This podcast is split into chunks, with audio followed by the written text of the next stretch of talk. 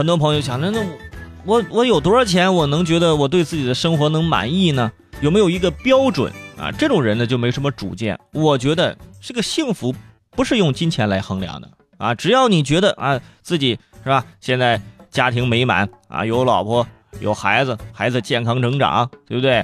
家里人身体健康，这就很幸福，一定要珍惜这种幸福的时刻。而最近呢，根据媒体的报道啊，有一个这个呃国际上面的一个调查啊，就采访问了全球的一百七十万人，这个调查就是很很多人，一百七十万人，计算出了一个什么呢？最快乐年薪，最快乐的年薪是多少？美国研究人员就发现说，从国际上来看，年薪九点五万美元的人。最快乐，我换算了一下，大概也就是六十万出头人民币，那就是一年年薪有六十万，你就很快乐。但是当收入上升到某一个点时，生活满足程度会开始逐步下跌。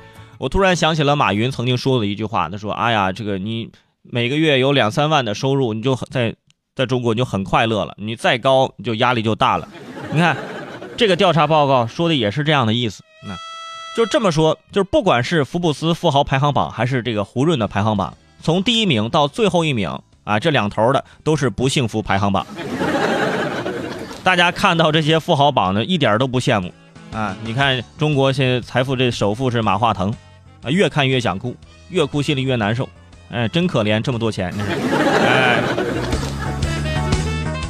而且这段时间啊，呃，英国的一家电视台的一档真人秀节目就记录了。呃，一位英国顶级名媛日常的社交和生活，每天从价值四千五百万英镑的豪宅中醒来，啊，一望无间是一线大牌集中营，没事就开私人飞机啊，世界环游。真的，这个节目播出之后，受到很多人的这个就批评，就是炫富，知道吗？这就是拜金，这你这不好的价值观。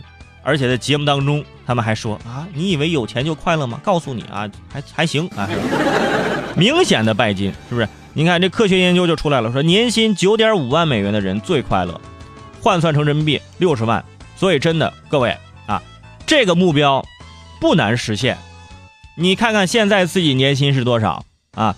对于六十万这个数字，我觉得只要你努力奋斗，应该不会遥远。